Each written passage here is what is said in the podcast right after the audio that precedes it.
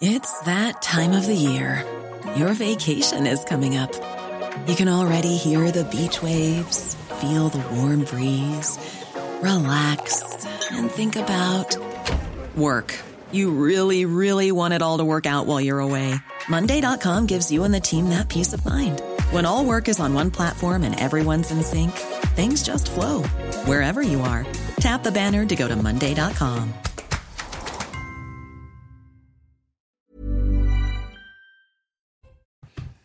Ravi de vous retrouver. Comment avez-vous passé votre week-end? Chaleureux, ensoleillé, en bikini?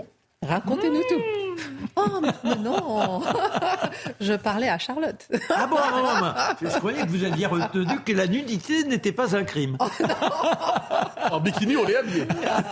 J'aime vous retrouver. Je suis contente de vous retrouver et nous aimons vous retrouver. On va commencer avec la Minute Info. Soumaya Labiti. Gérald Darmanin en visite officielle en Tunisie depuis hier. Le ministre de l'Intérieur et son homologue allemande sont à Tunis pour une série de rencontres consacrées à l'immigration. Objectif majeur de ce déplacement, renforcer la coopération entre la France, l'Allemagne et la Tunisie sur ce thème. Ce chiffre inquiétant à présent, l'Europe s'est réchauffée d'environ 2,3 degrés depuis la période 1850-1900 et avec un rythme deux fois plus rapide que la moyenne mondiale depuis les années 80 selon l'ONU et le programme européen Copernicus. En conclusion, l'Europe est la région du monde qui se réchauffe le plus rapidement. Et puis ce rendez-vous pour terminer, 2000 chansons ont réussi à décrocher leur sésame pour célébrer la fête de la musique sous les dorures de l'Elysée. Mercredi soir, ils auront la chance de voir une pléiade d'artistes, John Baptiste, Ibrahim Malif, Malouf, Grégory Porter et bien d'autres. Comme chaque année, ce mercredi, la cour d'honneur du Palais de l'Élysée accueillera donc artistes et publics jusqu'au bout de la nuit. Au sommaire ce soir, peut-on légitimer la violence en fonction de sa cible? Samedi après-midi, à Brest, les familles venues à la signature du livre d'Éric Zemmour ont été victimes de violences de la part des antifas, accompagnés de manifestants de la CGT. Qui légitime la violence contre Éric Zemmour? Les antifas La CGT Les médias? Le président de Reconquête est-il réduit à l'image de la violence? Pourquoi est-il présenté comme l'agresseur? Alors qu'il a été agressé Est-ce un signe de vitalité démocratique? L'édito de Mathieu Bocoté. Autre interrogation à propos de la vitalité démocratique de la France. Richard Ferrand a-t-il appelé hier dans le Figaro à modifier, aujourd'hui, pardon, le Figaro, à modifier la Constitution pour autoriser un troisième mandat présidentiel? Ces propos ont suscité de vives réactions. Fausse polémique, s'est-il empressé alors de déclarer dans la journée. C'est la conjugaison des réseaux sociaux, des médias et d'une interprétation erronée. Est-ce une stratégie de communication pour tester les Français? En quoi la possibilité de modification de la Constitution est-elle possible?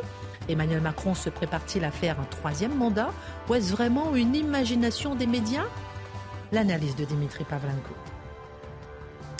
Jean-Luc Mélenchon estime que la baya n'est pas un problème. C'est une tenue inventée par les Bédouins contre la chaleur. Beaucoup critiquent son positionnement comme le porte-voix de l'électorat musulman. Jean-Luc Mélenchon est-il le relais du Conseil français du culte musulman? La baya est-elle, oui ou non, un vêtement religieux? Le décryptage de Charlotte Dornelas.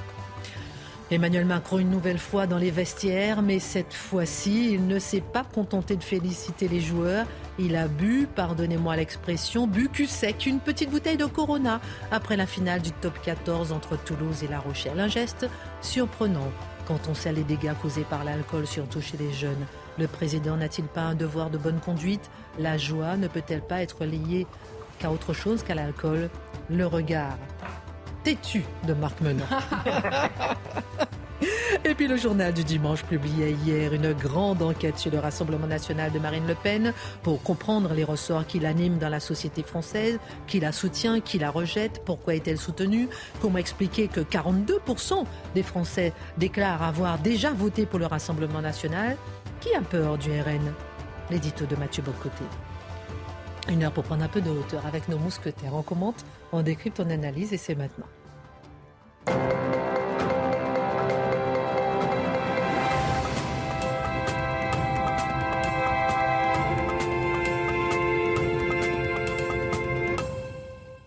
Non, je dis têtu parce que monsieur ne boit pas d'alcool. Donc euh, vous avez envie d'exprimer un peu votre point de vue sur. Il n'y a pas que mon point de vue. Je vais étayer au nom de la santé du bien public. Bon, on attend avec euh, empressement votre.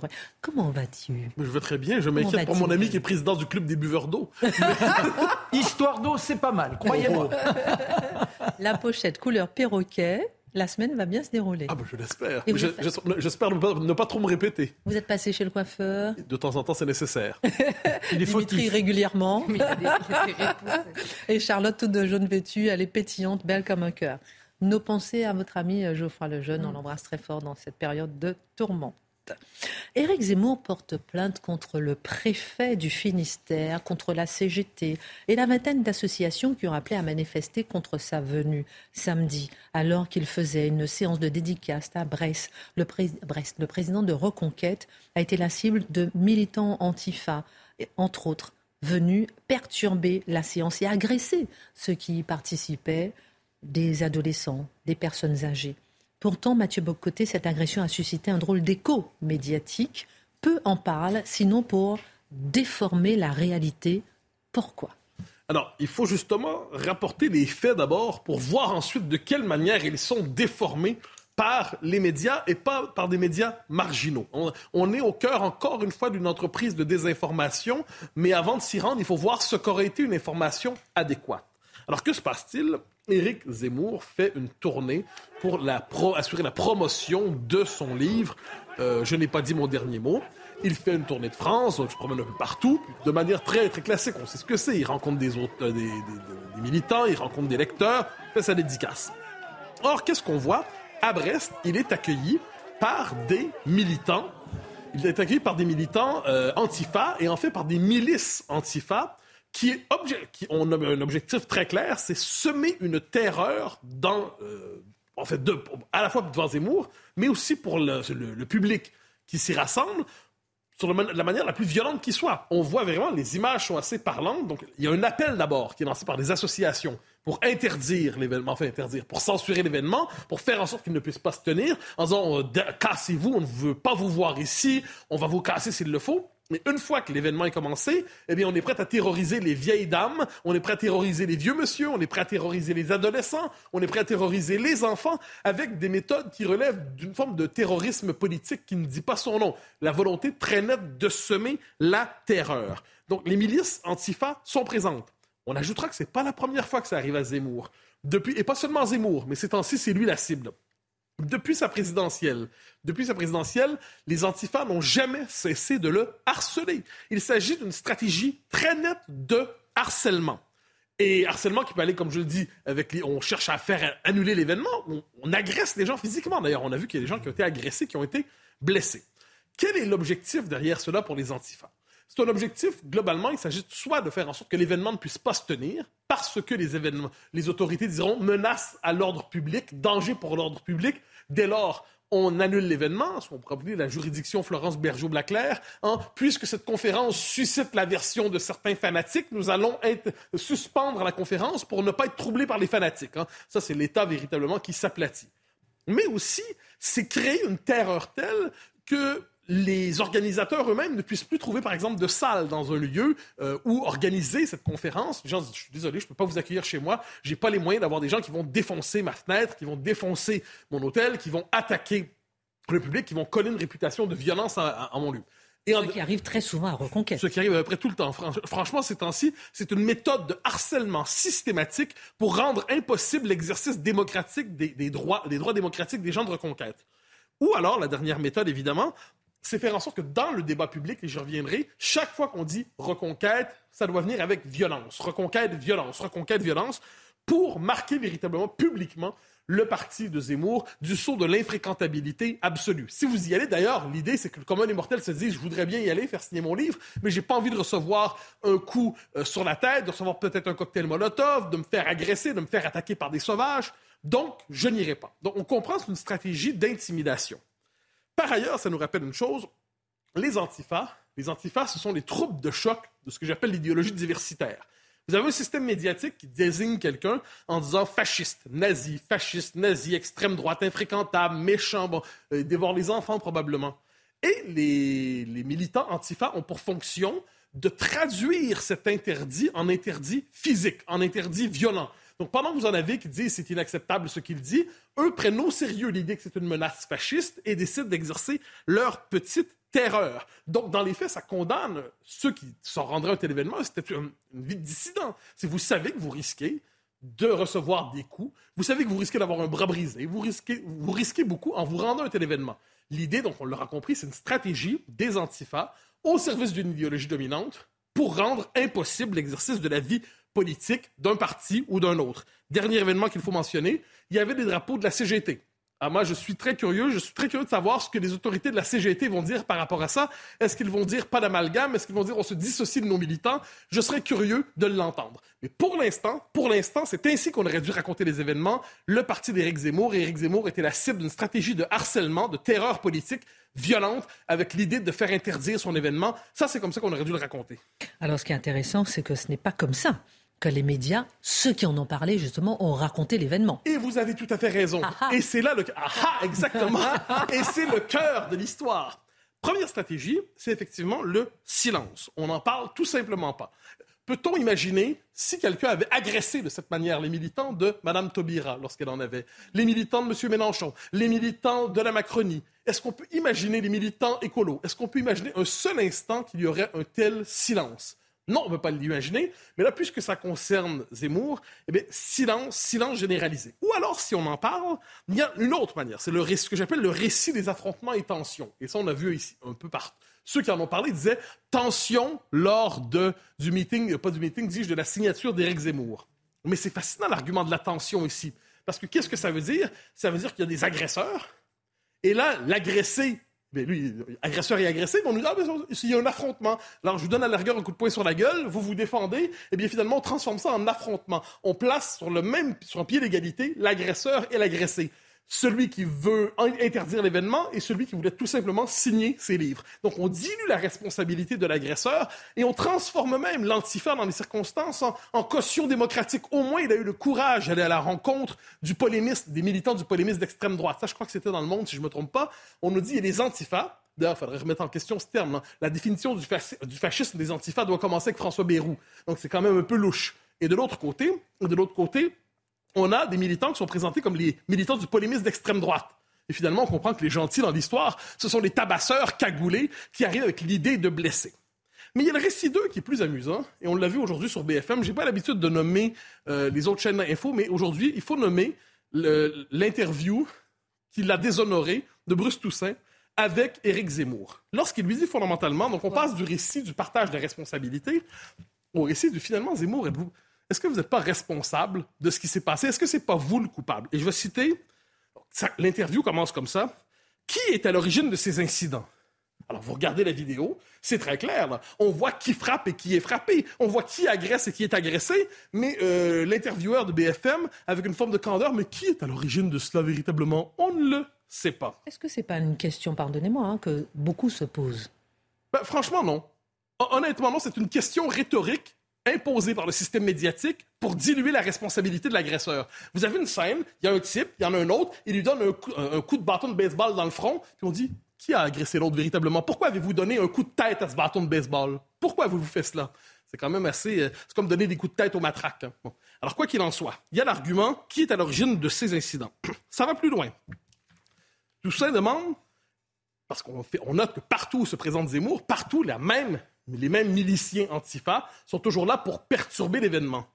Et Bruce Toussaint dit, mais ce ne serait pas vous le problème, finalement. Ce ne serait pas vous le problème. Autrement dit, votre discours est à ce point choquant, est à ce point troublant, que les gens n'ont d'autre choix que de vous agresser pour vous faire taire, tellement votre discours est violent. Donc on est dans ce scénario où le, le cogneur on est dans ce scénario où l'agresseur, en fait, c'est pas lui le violent. Le violent, c'est celui qui tient un discours raisonné, argumenté, qui vient vendre ses livres. Lui, c'est le violent parce que son discours contredit l'idéologie diversitaire. Et Bruce Toussaint, dans sa stratégie un peu gênante, redisons-le, euh, d'inversion de la responsabilité, dit qui sème le vent récolte la tempête. Alors, je devine que Bruce Toussaint a dit la même chose, j'en suis certain, si on conserve sa structure logique à propos des gens de Charlie. Est-ce qu'il pourrait dire, des gens de Charlie, hein, qui sèment le vent, caricaturer le prophète, hein, quand même, est-ce qu'on c'est pas quand même un peu semer le, semer le vent? Ben, vous récoltez la tempête. Est-ce qu'il dirait la même chose de Samuel Paty? Je suis curieux, est-ce qu'il dirait la même chose Samuel Paty? Qui sème le vent récolte la tempête. Donc, on est dans cette idée comme quoi certains discours sont à ce point inacceptables qu'en fait, l'agresseur se met au service de la société pour se défendre contre l'élément nuisible, contre l'élément toxique qui vient troubler la sérénité sociale en perturbant le vivre ensemble avec des propos que l'on juge haineux. J'ai envie de, vous entendre aussi hein, là-dessus sur ce sujet. Euh, Alors, je, vous laisse continuer, pardon. C'est pas la première fois. Hein. Ça concerne Zemmour, mais c'est pas la première fois que ça arrive. Chaque fois qu'on a des personnalités associées à la droite nationale, entre guillemets, on peut penser à Robert Ménard, à François Bousquet, à d'autres, il y a chaque fois cette inversion de la responsabilité. Et quand il y a des agressions contre des librairies, pensez à la nouvelle librairie, pensez à la librairie Les Deux Cités, eh là, on n'en parle pas. Chercher à faire, euh, casser une librairie, à, briser une librairie, à comment dire, la rendre, faire en sorte qu'il ne soit plus possible de fréquenter cette librairie, eh bien, c'est pas grave. C'est pas grave, on n'en parle pas. Vous noterez que les médias, de temps en temps, parlent quand même de l'agression contre des personnalités. C'est le cas, par exemple, lorsque c'est Mme Agazinski, euh, François Hollande, euh, Frédéric Becbédé. Mais là, pourquoi on en parle cette fois-là? Parce qu'on dit, mais pourquoi eux? Ils sont pas d'extrême droite, eux. Au moins, les autres, ils sont d'extrême droite. On peut comprendre qu'on leur tape dessus. Mais eux, Sylvia Lagazinski, on dit pas qu'ils sèment le vent récolte la tempête. Euh, François Hollande, on dit pas qu'ils sèment le vent récolte la tempête. Pourtant, il y a eu des agressions.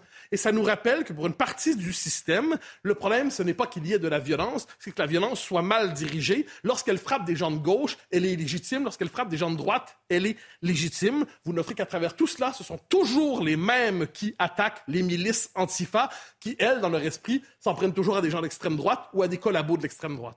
Dernière question avant de faire un tour de table. Est-ce que cette violence ne s'inscrit pas euh, dans un contexte un peu plus large quand même? Oui et non, oui et non. Oui, un contexte plus large en ce moment. Donc on pourrait parler des gilets jaunes, les tensions autour de l'implantation des camps de migrants, euh, les, tensions dans les villes, l'insécurité. On vit dans une société aujourd'hui plus conflictuelle qu'elle ne l'était il y a 30 ans, il y a 40 ans. Il faudrait se demander pourquoi, d'ailleurs.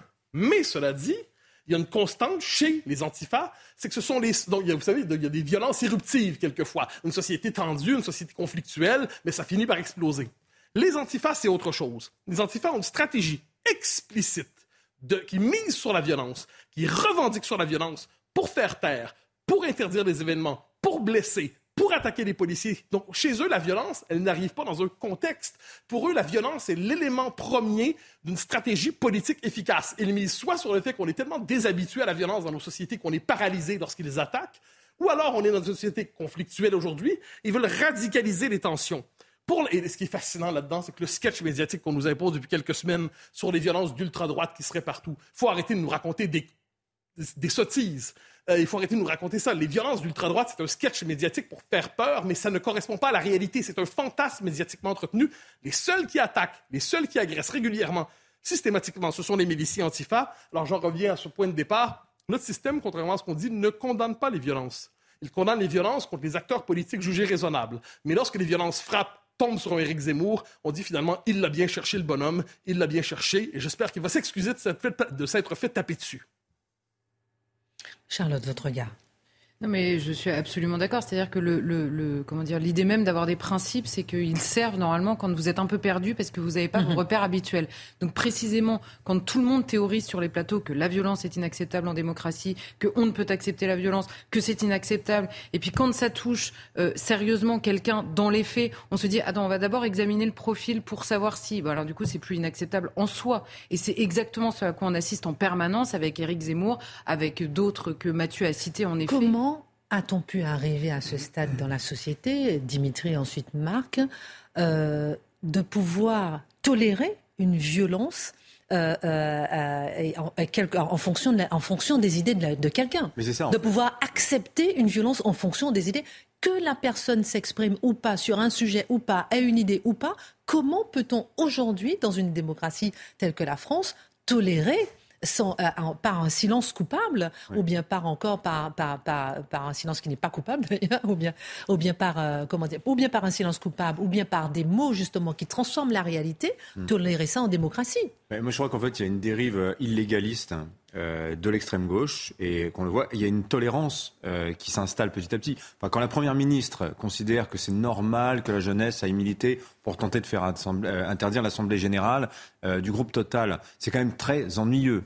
Hein. Il y en a une première ministre qui considère que des actions illégales sont finalement moralement acceptables. Et on l'a encore vu ce week-end aussi avec des élus qui se sont rendus à une manifestation interdite sur la LGV Lyon-Turin. Et c'est totalement asymétrique parce que de l'autre côté, quand vous avez une manifestation qui est interdite, comme on avait parlé au mois de juin, cette manifestation de militants euh, d'extrême droite, clairement identifiés comme tels, là par contre, ça devient totalement inacceptable. Donc, vraiment, moi, on en perd un peu son latin quand même. Hein. Marc Menon. Globalement, je suis d'accord avec Mathieu. Je nuancerais sur un point c'est qu'effectivement, aujourd'hui, la tolérance est devenue la soumission. C'est-à-dire que ces antifas, ils sont capables de dire oui, Charlie Hebdo, quand même, vous n'auriez pas dû. Il faut respecter l'islam, il faut être tolérant. Si elles veulent porter le voile, elles peuvent porter le voile. Samuel Paty, vous avez même des enseignants qui disent on va quand même pas avoir un établissement qui s'appelle Samuel Paty. C'est une provocation. C'est-à-dire qu'aujourd'hui, si on n'est pas pour cette islamisation, si on ne considère pas que le musulman est une victime, qu'il est affligé d'un racisme, eh bien, à partir de là, vous n'êtes pas dans ce qui est recevable. Alors Zemmour, il appartient forcément parce qu'on oublie toujours que Zemmour a toujours défendu le fait que si on était dans un désir d'assimilation, il ne critiquait pas les gens, il demandait simplement à revenir à un principe républicain. Mais ça, c'est intolérable pour ces gens qui, eux, sont devenus des fanatiques et qui sont donc des soumis. J'ai une dernière question pour vous, Mathieu Bocoté. Par exemple, lorsque c'est Emmanuel Macron aussi, euh, lorsqu'il a les casserolades, lorsqu'il a les gilets jaunes, on dit qu'il y a une, on ressent une certaine violence de la part d'Emmanuel Macron, donc on est obligé de tout casser.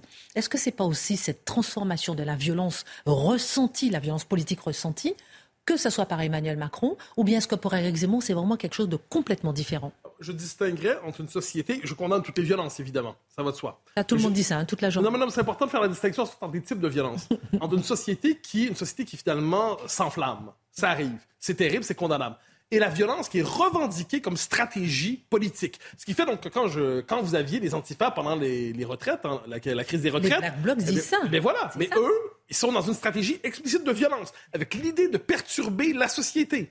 Donc ça, pour moi, je distingue entre la violence qui arrive une société devient conflictuelle et la violence revendiquée comme stratégie. Et par ailleurs, si je peux me permettre ce dernier mot, euh, vous noterez que par rapport à Zemmour et d'autres, cette mouvance-là, ce n'est pas qu'on tolère la violence, c'est qu'on l'encourage, c'est qu'on la normalise, c'est qu'on la célèbre parce qu'on y voit une forme de répression d'une idéologie jugée antidémocratique celle de Zemmour. Donc la violence par rapport à Zemmour, elle n'est pas tolérée, elle est encouragée. Et le silence des autorités politiques par rapport à cela participe à cet encouragement. Beaucoup de complices. Merci euh, beaucoup Mathieu Bocoté. Dimitri, cacophonie, très important aujourd'hui sur un potentiel troisième mandat d'Emmanuel Macron. Dans les colonnes du Figaro, Richard Ferrand, l'ancien président de l'Assemblée nationale, très proche du chef de l'État depuis la première heure, longtemps resté silencieux, il faut quand même le souligner, appelle à modifier la Constitution pour faire sauter, je cite, tout ce qui bride la libre expression de la souveraineté populaire. Question Comment expliquer une telle prise de position? Hmm. Faut-il y voir un ballon d'essai euh, pour autoriser un troisième mandat d'Emmanuel Macron? Cette cacophonie est très importante à décrypter. Bah, si ça se passait en Russie, je vous dirais qu'on condamnerait une dérive autocratique, etc. Hein, on l'a fait 50 fois quand on l'a vu chez des potentats africains. Il se trouve qu'en Russie, euh, précisément, c'est ce qu'a fait Vladimir Poutine il y, a il y, a deux ans. Il a modifié la constitution pour pouvoir repousser les limites de, son exercice euh, présidentiel. Bon, avant de s'énerver, qu'a dit exactement Richard Ferrand dans le Figaro? Euh, c'est important d'être précis. Alors je commence quelques paragraphes au-dessus du fameux passage où il parle euh, de cette modification constitutionnelle pour dire quoi? On va mieux comprendre son raisonnement. Richard Ferrand commence par plaider pour un moment d'unité nationale. Bon, c'est plutôt classique quand un pouvoir est en situation de faiblesse. Et il s'adresse à ceux qui espèrent gouverner le moment venu dans le cadre de nos institutions et le respect des principes de la Ve République. Cela, nous dit Richard Ferrand, doivent montrer chaque jour qu'ils préfèrent en toutes circonstances leur pays à leur parti, le bien commun à leur ambition et donc contribuer au succès des quatre ans qui viennent. Bon, autrement dit, il est en train de nous dire que Emmanuel Macron, c'est la France. Si vous ne voulez pas le succès d'Emmanuel Macron, c'est que vous voulez l'échec de la France. Bon, ça s'appelle un syllogisme, il est plutôt bien vu. Et en fait, Richard Ferrand continue, il nous met en garde. Les concessions réciproques sont le prix de la survie des partis démocrates. Or, ce choix stratégique, c'est le suicide démocratique.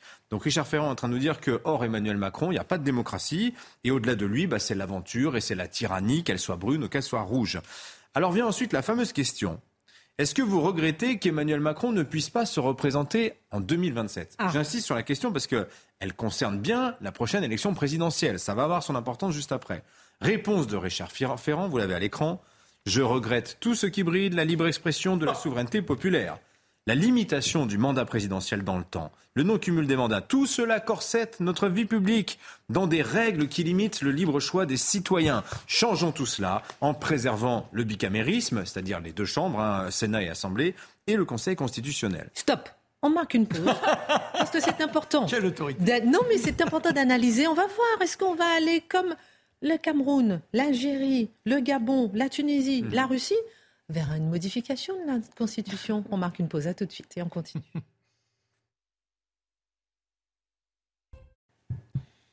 Vous êtes peut-être en train de découvrir que Richard Ferrand a déclaré, il a démenti après, qu'il faudrait changer la Constitution pour qu'Emmanuel Macron fasse un troisième mandat. On décortique tout ça et vous êtes en train de nous expliquer mot à mot ce qu'il a dit dans le Figaro ce matin. Donc, euh, racontez-nous tout.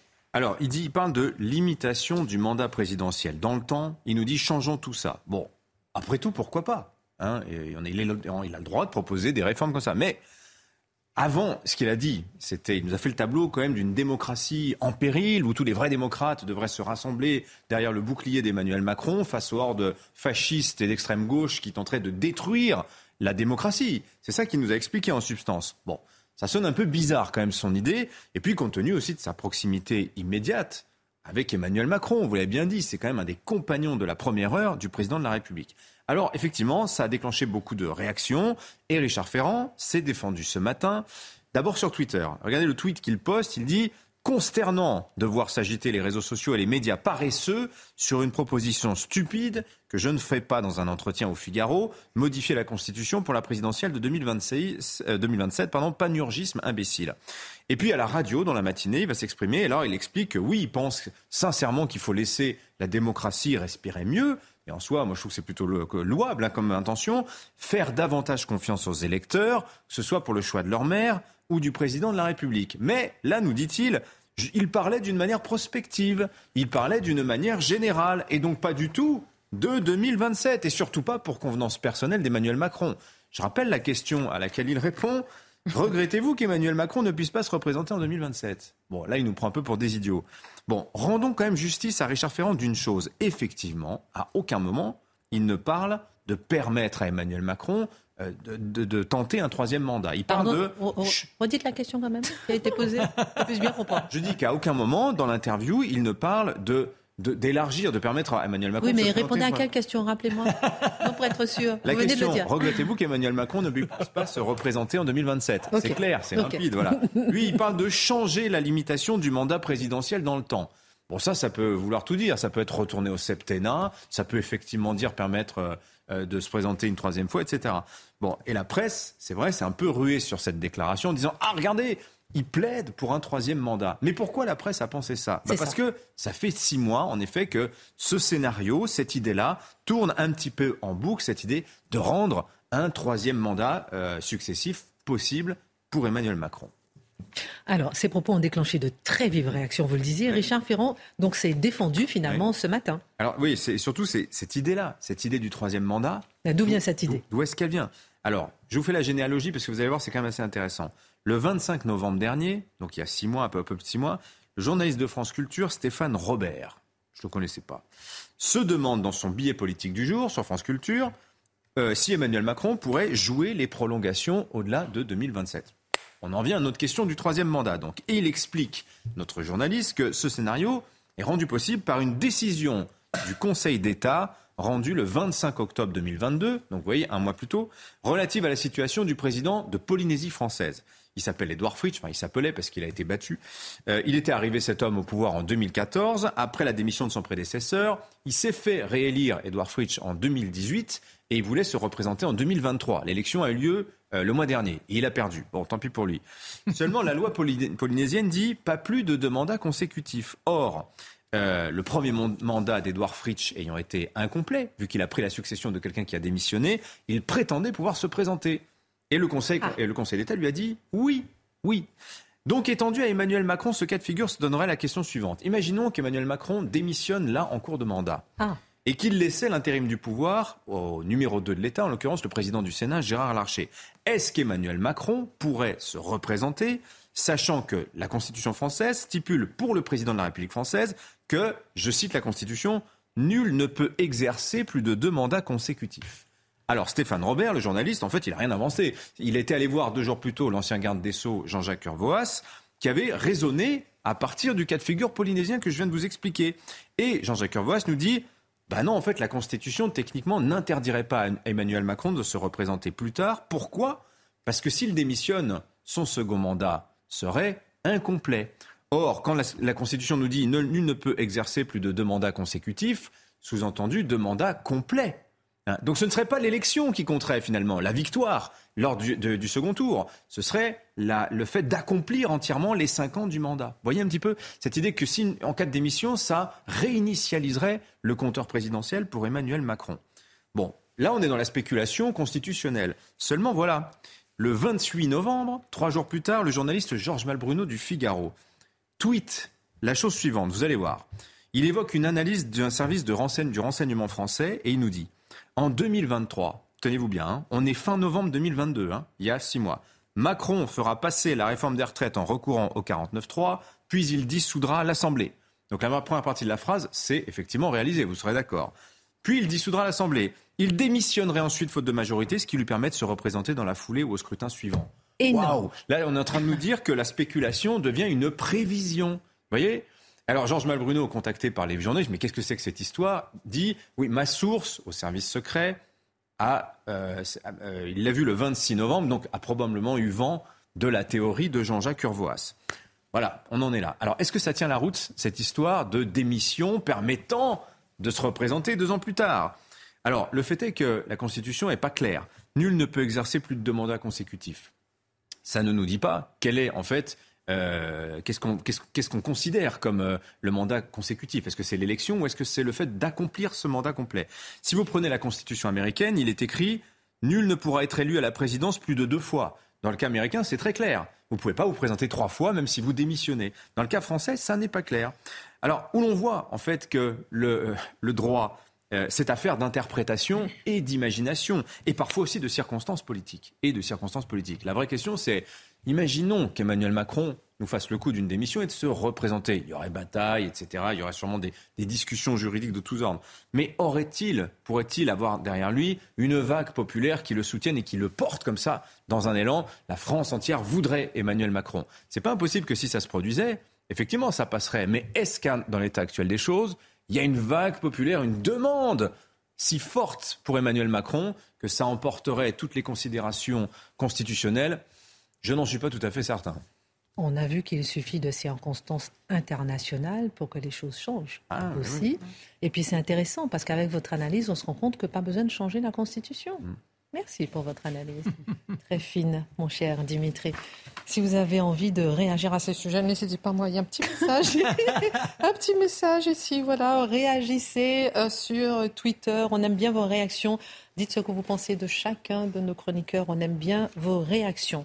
Après le Conseil français du culte musulman, c'est au tour de Jean-Luc Mélenchon d'expliquer, Charlotte Dornelas, que la baya n'est pas un signe religieux. Pour lui, ce n'est absolument pas un problème puisque ce n'est pas islamique, mais issu d'une tradition bédouine. J'aimerais entendre vos explications et votre analyse sur le regard de Jean-Luc Mélenchon par rapport à la baya. C'est assez étonnant, non? Bah, c'est assez étonnant. C'est-à-dire que si je voulais être provocant, je dirais qu'après avoir bouffé du curé, Jean-Luc Mélenchon bouffe avec euh, les imams du CFCM, en l'occurrence, puisqu'il adopte mot pour mot leur rhétorique. Et en effet, vous vous rappelez, le CFCM, on avait étudié bien leur, leur euh, déclaration. Donc la baya n'était pas du tout un vêtement religieux. Alors, on va essayer de. On va faire en trois parties sur la déclaration de Jean-Luc Mélenchon. Un, nous dit-il, je le cite, il y a une obsession contre les musulmans en France. Euh, suite de la citation, la baya n'est pas une tenue reconnue par la foi musulmane comme religieuse. Alors là, il faut que Jean-Luc Mélenchon choisisse. Soit c'est une tenue islamique, et dans ces cas-là, l'interdiction ou la volonté d'interdiction concerne en effet potentiellement les musulmans et peut être qualifiée par Jean-Luc Mélenchon d'islamophobe, je cite son vocabulaire en l'occurrence, soit ça n'est pas une tenue religieuse. Et alors l'obsession, elle n'est pas contre les musulmans, mais contre la baya, qui n'est pas une tenue religieuse, donc ça concerne, ça n'a rien à voir avec rien. Donc là, encore une fois, il faut choisir. La deuxième chose que nous dit euh, Jean-Luc Mélenchon, c'est que ça n'est pas une tenue religieuse, c'est inventé par les Bédouins euh, en raison de la chaleur, mais nous dit-il quelques lignes plus loin, c'est inventé euh, par les Bédouins, ça s'est répandu pour la chaleur, mais en même temps c'est pour la pudeur dans les cours d'école en France. Là, encore une fois, c'est compliqué. Mais euh, il, n'a pas complètement tort, c'est-à-dire que stricto sensu, la baya, initialement, n'est pas une tenue religieuse. Euh, euh, elle est créée, en effet, dans les circonstances qu'il décrit, et certains non-musulmans, dans les pays concernés, la portent. Sauf que le sophisme de Jean-Luc Mélenchon, en l'occurrence, il réside dans la généralité. C'est-à-dire que dans le désert, c'est vrai, en France, c'est beaucoup moins vrai. C'est beaucoup moins vrai puisqu'on a vu en effet euh, cette, offensive, on va dire, de la baya. Vous savez, depuis quelques années, la mode est aux robes longues. On met toutes des robes longues à fleurs. Donc euh, si c'était juste la pudeur, oui, la vôtre? Eh ben, ce soir, je ne l'ai pas, mais j'en ai. ai. Oui, c'est la mode. Si, la question c'était la pudeur et, la longueur de la jupe, il y a d'autres moyens que la baya de euh, d'y avoir recours. Hmm. Et c'est l'environnement dans lequel le contexte, on va dire, dans lequel se fait la revendication de la baya euh, ces derniers mois qui revient en permanence. En France, dans les écoles qui évidemment pose une question sur l'abaya. On parle du voile à l'école, vous savez, la manière de mettre son abaya avec la ceinture pour que précisément la loi sur la laïcité euh, ne fonctionne pas. On avait vu toutes ces vidéos fleurir euh, sur les réseaux sociaux. On parle des prières dans les écoles. On, on a eu les débats sur les menus halal à la cantine. Ça s'inscrit dans un environnement dans les écoles françaises. On n'est pas exactement dans un débat dans le désert avec les Bédouins à l'origine de l'abaya. Donc évidemment, le sophisme de Jean-Luc Mélenchon se situe là. Par ailleurs, si rien, euh, euh, comment dire, euh, si rien de, enfin, si l'abaya n'est pas religieuse, ça veut dire qu'il n'y a pas d'offensive religieuse à l'école. Donc Jean-Luc Mélenchon va nous expliquer que ces sujets-là n'existent pas. C'est quand même extrêmement compliqué. c'est extrêmement compliqué pour lui de le faire, puisque évidemment, quand il s'agit du voile, il va nous expliquer que là, c'est la liberté. C'est plus la question de la laïcité, c'est la liberté individuelle. Et ensuite, Jean-Luc Mélenchon va enfin sur le terrain culturel, donc il nous dit c'est pas religieux, donc c'est culturel, et nous explique que les mœurs changent. Et donc en France, bah, les mœurs changent. Et alors là, il est vrai que les mœurs changent ces endroits-là, on le répète assez souvent pour être d'accord avec lui, mais là encore une fois, le parallèle a l'air séduisant, mais il est encore une fois sophiste. Pourquoi? Parce qu'il nous prend deux exemples. Il nous dit un, l'exemple de ses chemises à fleurs quand il était jeune qui faisait hurler son père, et la deuxième chose, la pudeur des jeunes filles. Et pourquoi est-ce que, là encore une fois, il y a un sophisme? Un, concernant les chemises à fleurs.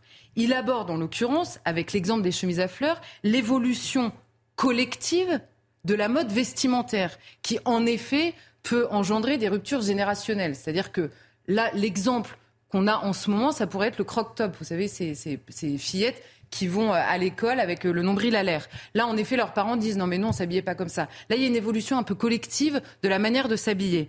La question de la baya, c'est pas une incompréhension générationnelle. C'est pas tous les jeunes de France à 15 ans, toutes les jeunes filles de France à 15 ans qui se sont dit tiens, on va faire évoluer la mode, maintenant on va se mettre en abaya. Non, ça c'est la robe longue à fleurs. Ça d'accord, il pourrait prendre cet exemple-là. Il prend pas celui-là. Donc ça ne concerne pas toutes les jeunes filles. Ça n'est pas la mode française qui a évolué en l'occurrence. C'est évidemment une importation de mœurs. C'est pas une évolution collective. Et la deuxième chose, quand il nous dit concernant les jeunes filles, c'est évidemment l'âge de la pudeur, et c'est ça euh, le sujet de la baya. Eh ben, c'est exactement la même rhétorique. Toutes les jeunes filles sont euh, concernées par l'évolution de leur corps, la pudeur, euh, le fait d'être un peu mal à l'aise avec ces changements-là à 15 ans. Toutes n'ont pas recours à la. J'espère que Jean-Luc Mélenchon a remarqué. Ça concerne des jeunes filles en particulier qui s'inscrivent soit dans une revendication identitaire étrangère, soit en effet, et la plupart du temps, dans une revendication qui colle avec une revendication islamique. Donc oui, Jean-Luc Mélenchon a raison, les mœurs changent. Mais euh, quand ils évoluent collectivement dans un pays, c'est naturel. Les mœurs changent d'une génération à l'autre. En revanche, là, on n'aborde pas précisément, et c'est ce que Jean-Luc Mélenchon essaye de nous faire croire, une évolution naturelle des mœurs dans un pays, mais bien l'importation de mœurs étrangères affirmées comme telles en France et non pas dans le désert, en réalité. Donc voilà pour la, déclaration de Jean-Luc Mélenchon.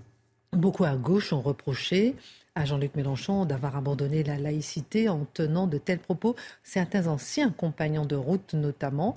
Est-ce qu'ils ont raison d'évoquer la laïcité contre cette offensive? Ben, Le problème, c'est qu'on a une civilisation sur la question de la baïa, je reviens, on a une civilisation qui s'adosse à une religion. Malraux qui disait ça, c'est assez juste. Pourquoi? C'est finalement la question de la baïa, est-ce que c'est culturel ou religieux? C'est exactement la question qui se pose entre la statue de Saint-Michel au Sable d'Olonne et la statue de Saint-Michel au Mont-Saint-Michel. Donc au Sable d'Olonne, on la déboulonne, mais au Mont-Saint-Michel, le président de la République va expliquer que ça fait mille ans d'histoire de France. Donc là, on se dit, Bon, c'est une question de date. Pourquoi? Parce qu'en effet, ce qui est cultuel, si une civilisation s'adosse à une religion, le cultuel a fini par imprégner le culturel dans une société extrêmement religieuse comme la France l'a été pendant longtemps, avant euh, euh, la Révolution française, puis 1905. Évidemment que ça irrigue aussi les mœurs. Donc cette distinction, elle est faite en France sur la culture française par rapport au culte initial de la France, à savoir le catholicisme. Mais quand vous faites cette distinction sur le terrain de l'islam et donc de la partie culturelle de l'islam, ah ben évidemment, en France, tout ça est assez étranger. Ou pour le dire différemment, dans les mots de Jean-Luc Mélenchon, tout ça est assez nouveau en réalité. Donc cette distinction, on n'arrive pas à la faire sur le terrain de l'islam puisque tout euh, est euh, nouveau. Donc c'est évidemment la raison pour laquelle le CFCM puis Jean-Luc Mélenchon nous explique que c'est pas du tout religieux. Pourquoi? Pour que précisément la laïcité ne puisse pas euh, s'impliquer. On dit finalement tout ça est culturel et donc on bascule sur le terrain de la liberté individuelle. Mais évidemment, puisqu'il n'y a plus de primauté de la culture française en France, il n'y a plus de primauté des mœurs françaises en France depuis que nous avons non pas renoncé, mais combattu la volonté d'assimilation des étrangers qui arrivaient en France. Qu'à partir du moment où vous combattez l'assimilation, eh ben vous allez sur le terrain de la liberté individuelle, le terrain culturel de la liberté individuelle, et alors les gamines se mettent en abaya si elles veulent, évidemment, puisque ça n'est pas religieux. Et on retombe sur la déclaration de Jean-Luc Mélenchon. En réalité, on a trois, euh, euh, trois manières de lire les choses. On a Jean-Luc Mélenchon qui acte un changement de peuple, euh, en l'occurrence sur, sur ce terrain-là, donc de mœurs, et qui s'en félicite. Je trouve ça magnifique, c'est enrichissant. Vous avez d'autres personnes qui actent le, le même changement de peuple, le même changement de mœurs, et qui déplorent l'unité perdue, l'unité culturelle perdue de la France. Nous ne vivons plus tous de la même manière. Et au milieu de ça, il y a en effet des anciens compagnons de route de Jean-Luc Mélenchon qui, eux, disent Mais le changement de mœurs, pourquoi pas? Parce qu'en effet, l'assimilation, ça n'est pas bon. L'immigration en surnombre, c'est pas grave, puisque nous avons des idées. Nous avons des idées qui vont nous unir. Mais les idées, et la laïcité en fait partie, seules ne contreviennent pas aux mœurs. La meilleure preuve, c'est quand euh, vous avez un, un comment dire, euh, Emmanuel Macron qui va au Mont-Saint-Michel à part quelques excités de la libre pensée, personne n'aurait l'idée d'évoquer la laïcité. Pourquoi? Parce que certaines parties sont passées dans le domaine culturel, évidemment. Donc en clair, on a deux gauches. On a la première qui a usé de la laïcité contre la catholicité de la France, qui a voulu déchristianiser la société française et qui donc euh, euh, continue à user de la laïcité ou plutôt à la rejeter parce que le travail est fait avec le, catholicisme et le but, en fait, c'est d'éradiquer la vieille France. Et Jean-Luc Mélenchon retourne sa vision de la laïcité contre la France, comme il l'avait fait contre la France catholique. C'est-à-dire, elle a commencé en 1789 la laïcité ne nous sert plus à rien avec l'islam. Et vous avez une autre gauche qui est un peu plus cohérente sur ce terrain-là, confère mon voisin, et qui nous dit on a usé de la laïcité contre le catholicisme, on l'a combattu à mort, mais en réalité c'était la religion qui nous gênait pas la partie culturelle de euh, l'ancienne France et qui donc use de la laïcité exactement de la même manière contre l'islam. Mais en l'occurrence, sur le terrain des mœurs, si vous n'allez pas sur le terrain de l'immigration et de l'assimilation, la laïcité comme, comme encadrement, on va dire, des religions devient assez inefficace. Et pourtant, est-ce que la laïcité n'est pas le seul outil, Charlotte Dornelas, que nous ayons justement pour tenter de contenir certaines offensives religieuses pour qu'on voit justement là dans l'espace public, qu'on voit régulièrement dans l'espace public C'est pas notre seul outil? Ben, Si on ne veut pas séparer la foi, le culte, mhm. de la culture, en disant vous pouvez arriver avec une foi différente, mais il va falloir vous assimiler à la culture française, dire nous, et donc changer certaines parties, certaines, certaines habitudes culturel de vos pays d'origine, tout ce qui a basculé du culte à la culture dans les pays d'origine, par exemple la baya. Si vous refusez de faire ça, alors avec les lois, vous n'y arriverez pas, parce que les mœurs font toujours de meilleures euh, lois communes, on va dire, que les décrets décidés contre les mœurs importées en nombre. Donc, évidemment, quand les mœurs changent par importation d'un grand nombre, la seule question, c'est l'immigration et le nombre dans l'immigration. Quand vous avez des millions de gens qui viennent, à qui on dit vous n'allez pas vous assimiler, mais vous intégrer en gardant votre culture d'origine, et c'est le slogan de SOS Raciste pour pas le nommer, le droit à la différence. Le droit à la différence, c'est la différence dans la manière de se prénommer, dans la manière de s'habiller, dans la manière de manger. Et eh bien, quand vous dites ça à des gens qui arrivent en nombre, et eh bien, au bout d'un moment, ces gens vivent avec cette différence et le nombre finit par l'imposer. Donc, en effet, vous avez énormément d'absence le jour de nouvelles fêtes, qui sont les fêtes de la population euh, fière, on va dire, de ses origines. Vous avez des gens qui ne s'habillent pas de la même manière, vous avez des gens qui réclament d'autres menus euh, à la cantine, et vous avez évidemment une fracture dans la manière de vivre en France. Et le, à mon avis, le seul sujet sur la question de la Baïa comme sur le reste, c'est la France. C'est-à-dire que je vous disais tout à l'heure, personne ne va hurler quand Emmanuel Macron va au Mont-Saint-Michel. Personne ne va dire attention, vous contrevenez à la laïcité quand on parle d'un sujet qui c'est la croix et la bannière dans notre, dans notre vocabulaire. Quand une cantine à l'école sert du poisson le vendredi, personne ne va invoquer la laïcité. Pourquoi? Parce que simplement l'inertie des mœurs communes en France a fini par euh, survivre, on va dire, à la guerre qu'il y a eu entre l'Église et la République. Pourquoi? Parce que la France a euh, survécu à ça. Donc là, on a une importation différente. Jean-Luc Mélenchon la célèbre, d'autres s'en inquiètent et au milieu, il y a des gens un peu perdus. Merci beaucoup pour votre regard, Charlotte Daniel. On va faire un tour de table après le sujet euh, de Marc Menon. Est-ce que ça vous choque que le chef de l'État boit une petite bière comme ça dans les vestiaires cul sec, si vous permettez l'expression, comme on dit. Est-ce que ça vous choque? Est-ce qu'il a un droit d'exemplarité? Alors, c'est la question que je commence par vous poser à vous, euh, Marc Menant, puisque à la finale du top 14, euh, euh, le président a été dans les vestiaires boire une petite Corona. L'abus d'alcool est dangereux pour la santé. Et d'un coup, ça a pu choquer certains. Et rappelons quand même que vous êtes un, fervent de... Un abstème. Voilà, exactement. Monsieur est toujours sans alcool. On voit un petit peu les images ici. Ben, Marc Menant, votre regard. Ben, comment ne pas être choqué? C'est-à-dire que là, c'est un geste, pardon, je ne devrais pas le dire, mais je le dis quand même. C'est un geste de pochetron. C'est-à-dire quand vous prenez la canette comme ça, que vous vivez, que vous la videz d'un seul trait, c'est même pas simplement on trinque. C'est un geste qui est un geste extrême et un hommage presque à la soulographie. C'est de dire on ne peut pas être dans la joie en dehors de l'alcool. Sur un terrain de sport, là où il y a nombre de gamins qui essaie d'apprendre des règles de vie, une éthique, une façon de pouvoir se comporter, une façon de grandir, avoir conscience de son corps. Eh bien là, on annihile tout ça. Ce qui compte à la fin, c'est de faire la fête, on se fout du sport, on se rend minable. Parce que c'est ça que ça sous-entend. Alors, c'est quand même faire fi d'abord de ses propres réflexions. Lorsque il se présente au, euh, comment, euh, au Salon de l'agriculture en 2018, il dit il y a un fléau de santé publique quand la jeunesse, quand euh, boit de façon accélérée des alcools forts ou de la bière. Et c'est un véritable fléau qui est reconnu par toutes les autorités à savoir euh, les associations de santé, la, société également contre le cancer, tout ont remarqué, grâce à des études, que l'alcool est nocif. Et ça concerne en particulier les jeunes. il faut savoir. Je vous laisse développer, mais après je vous dire, et je vois que Dimitri, oui, oui. tout le monde va donner un peu son avis. Est-ce que le président il a quand même un peu le droit Mais non, mais enfin, je vous taquine, mais j'ai envie de vous de, vous taquiner. Oui, mais mais est-ce que le président, pouvez toujours. Il peut quand même prendre une petite bière. Mais non, mais vous êtes un symbole. Vous êtes là pour dire aux mômes, la vie est belle. La vie, c'est quand vous allez pouvoir vous dépasser, quand vous allez pouvoir atteindre une sorte de performance, qu'elle soit intellectuelle ou physique, il n'y a pas besoin d'un élément subsidiaire pour dire il y a la gaieté. C'est-à-dire que là encore, les autorités rappellent qu'il est, pour arriver à ce que les jeunes ne tombent plus dans le piège de l'alcool, il est nécessaire, il y a une nécessité d'arrêter de banaliser l'alcool. Et cette banalisation, elle conduit à quoi? Elle conduit que 60% des jeunes de 17 ans, 60%, eh bien, ont connu au moins une fois l'ivresse.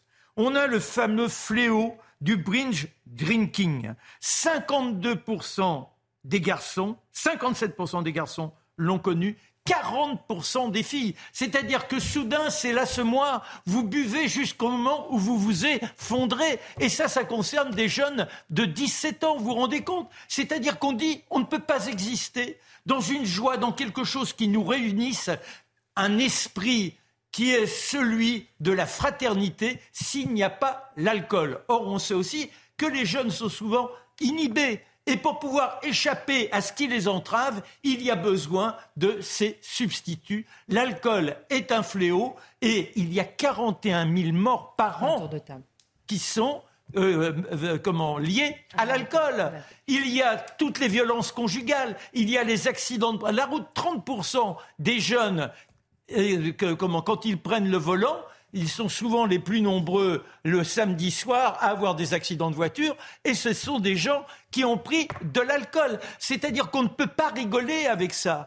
N'oublions pas que Madès France, dans les années 50, avait interdit la gourde d'alcool qui était prise par les mômes pour euh, passer la cour de récréation et se fortifier grâce à l'alcool. La bière aujourd'hui est de plus en plus consommée. Je vais de nombre d'autres chiffres mais on ne peut pas nier cela. Et arrêtons de glorifier. Je ne suis pas un père puritain, mais. Mais nous, pourquoi être un père puritain? On sait que les, les jeunes, entre autres, et pour tout à chacun, L'alcool ronge les neurones. L'alcool, il n'y a pas de petite dose d'alcool. On a, on a bien compris votre positionnement, votre position, et vous n'avez jamais bu d'alcool de Oui, mais c'est pas moi qui suis important. Non, mais c'est important aussi de le dire, votre regard. Et puis ce que vous dites, ce sont des chiffres, etc. Alors, Dimitri, pourquoi vous, ça vous choque le positionnement de Marc Ensuite, euh, euh, Mathieu, Charlotte? Bah, Rapidement, hein, il nous reste peu de temps. C'est un peu perdre la rigueur quand même comme, euh, comme discours. Et alors évidemment, l'exemplarité du chef de l'État. Il doit avoir quand même une exemplarité ou pas? il, avait très soif à ce moment-là. Il savait peut-être pas qu'il était filmé. Bon, s'il savait pas, il est quand même un peu naïf. parce C'est pas dangereux pour vous? Non, mais c'est pas le sujet. Ça n'est pas, le sujet. Évidemment que l'alcool en excès est évidemment dangereux, que c'est un sujet de santé publique. Mais enfin bon, tous les gens qui boivent de la bière ne sont pas des alcooliques qui vont finir dans un platane. Voilà, c'est un petit peu ça que je reprocherais au discours de Marc. Chacun, chacun son regard. Je me contenterai de dire que je tiens pour des preuves crédibles de l'existence de Dieu le whisky, le cognac et le bourgogne. Euh, euh, l'abus d'alcool est dangereux pour la santé. L'abus d'alcool. Mais ensuite, prenons, buvons un coup, buvons-en deux à la santé des amoureux. Charlotte Dornelas. Non, mais en fait, moi, je ferai... Marc, ne soyez pas triste, chacun son avis. Non, mais je fais la distinction, c'est-à-dire que les chiffres que donne Marc sont absolument euh, véritables. Le, problème du binge euh, drinking chez les jeunes et tout, la consommation d'alcool, c'est absolument vrai. Mais moi, je, je, je, redirais que si le poison, c'est la dose. Mais non, mais sauf que euh, sur le plan santé, et nous, tant quand même que France 2, la dernière étape du Tour de France, on a sacralisé depuis 10 ans, on distribue des coupes de champagne en plein roulage lors de la dernière étape et les coureurs boivent en étant sur leur vélo en train de pédaler un verre de champagne. C'est pas le meilleur symbole que l'on puisse donner à des enfants pour pouvoir croire en la vie. On peut, on peut vivre heureux sans boire. Voilà, et je ne suis pas dans le prêchi-prêcha. Mais il ne faut pas oublier les dangers que ça représente. Et on est très vite accro. Ça va? Dernière partie, le journal du dimanche publié hier, une grande enquête sur le Rassemblement national de Marine Le Pen. Mathieu Bocoté, euh, pour comprendre les ressorts qui euh, l'animent dans la société française. On y cherche à comprendre qui la soutient, qui la rejette, qui vote pour, qui vote contre. Et cette enquête, vous avez envie de nous la décrypter Oui, assez rapidement. Donc, je vais revenir sur quelques chiffres qui ressortent de l'enquête. Qu'est-ce qui fait peur? On dit souvent Marine Le Pen, ça ferait peur si elle était élue. De quoi a-t-on peur? De quoi a-t-on peur? Je ressors les trois premiers chiffres qui ressortent. Ensuite, il y en a d'autres. Le premier, 73% disent c'est un saut dans l'inconnu. Et c'est tout à fait exact, un saut dans l'inconnu. C'est un type de politique qui relève moins de l'alternance que de l'alternative. Donc prenons cela au sérieux. Sur les deux chiffres suivants qui m'ont intéressé, 72% disent craindre une émeute dans les banlieues. Et ensuite, 69% disent craindre des manifestations massives dans tout le pays. Et ça, ça, c'est très important. D'abord, le 72% craignent des émeutes dans les banlieues. On en vient donc à reconnaître qu'une partie de la population en France pourrait ne pas respecter, dans le cas des banlieues, pourrait se soulever sur le mode insurrectionnel si Marine Le Pen en venait. Autrement dit, si les Français votaient majoritairement pour Marine Le Pen, on considère que les banlieues issues globalement de l'immigration pourraient potentiellement se soulever et sont donc, si je me fie aux chiffres du sondage, porteuses, ces banlieues, d'une source de violence politique potentielle et de refus du résultat démocratique. Je, me contente de lire. Deuxième élément, 69% craignent des manifestations massives dans tout le pays. On en vient donc à dire qu'une partie significative de la gauche n'accepterait pas l'élection de Marine Le Pen et serait donc prête à bloquer le pays si le résultat électoral ne lui convient pas.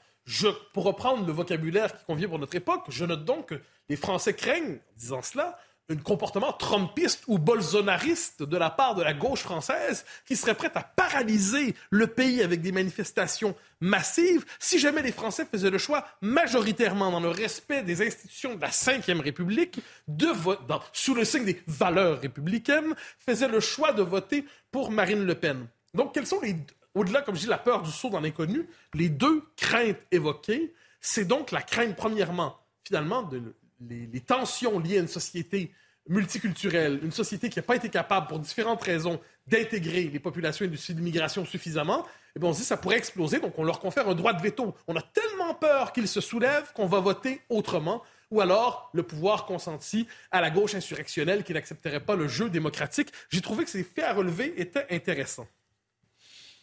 Après, euh, si on a le temps, vous me direz si on a le même sondage pour le parti de Jean-Luc Mélenchon. Hein. Mais on trouve autre chose dans cette enquête. Pourquoi isoler ces deux éléments parmi d'autres? Ah, Parce que là, quand on fouille dans l'enquête, on voit la vieille image du RN, parti raciste d'extrême droite, demeure, mais ça fond un peu. Une autre image augmente, euh, l'image alternative d'un parti qui aurait respecté son test républicain, comme on dit, est en ascension. Donc, on voit cet élément-là. Mais ça, ce sont les éléments qui me semblaient pertinents et qu'on mentionne rarement. C'est la crainte du non-respect de la démocratie de la part des opposants de Marine Le Pen. Par ailleurs, il y a quelque chose que je tiens à noter, parce qu'on a, on a convoqué dans ce cadre-là un historien, Laurent Joly, pour lui demander est-ce que c'est vrai qu'il y a un lien entre Marine Le Pen et le pétainisme Est-ce que c'est vrai? Et je vais vous citer la, réponse de l'historien, le type d'expert qu'on invite dans les médias pour nous éclairer. La question posée dans quelle mesure le RN est-il aujourd'hui, plus d'un demi-siècle après sa fondation, encore dépositaire des valeurs pétainistes? Réponse de l'historien Joly. Il faut regarder son programme pour la présidentielle de 2022.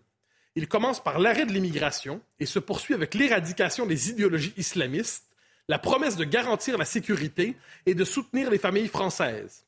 On y trouve aussi un certain nombre de mesures attentatoires aux libertés publiques, la réduction du pouvoir des juges par exemple.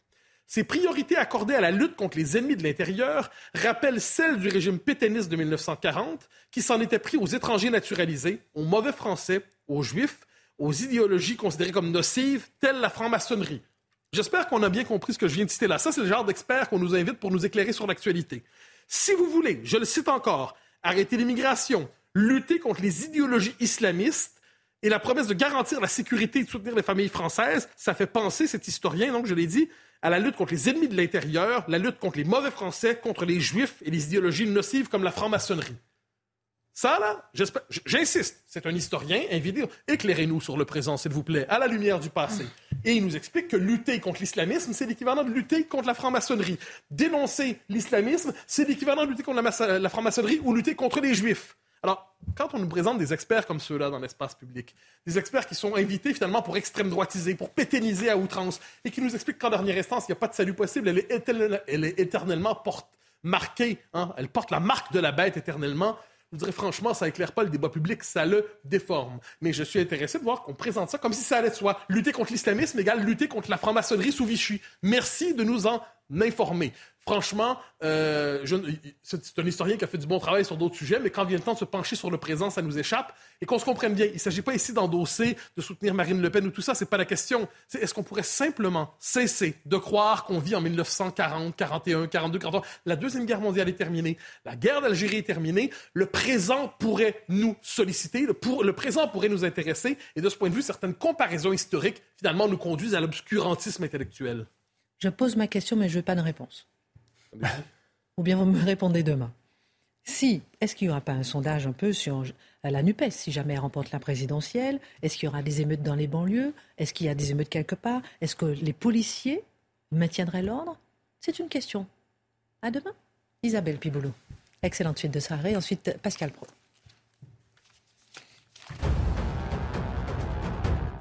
À Villers-Cotterêts, dans l'Aisne, un jeune de 19 ans a été condamné à 14 mois de prison, dont 8 avec sursis. Les 6 mois fermes se feront sous bracelet électronique. Connu de la justice pour refus d'obtempérer et conduite sans permis, il avait agressé un couple en novembre dernier. La famille a été contrainte de déménager. L'agresseur devra indemniser les victimes et effectuer 175 heures de travail d'intérêt général. Après le séisme de vendredi dans l'ouest de la France, le ministre de la Transition écologique s'est rendu au chevet des sinistrés.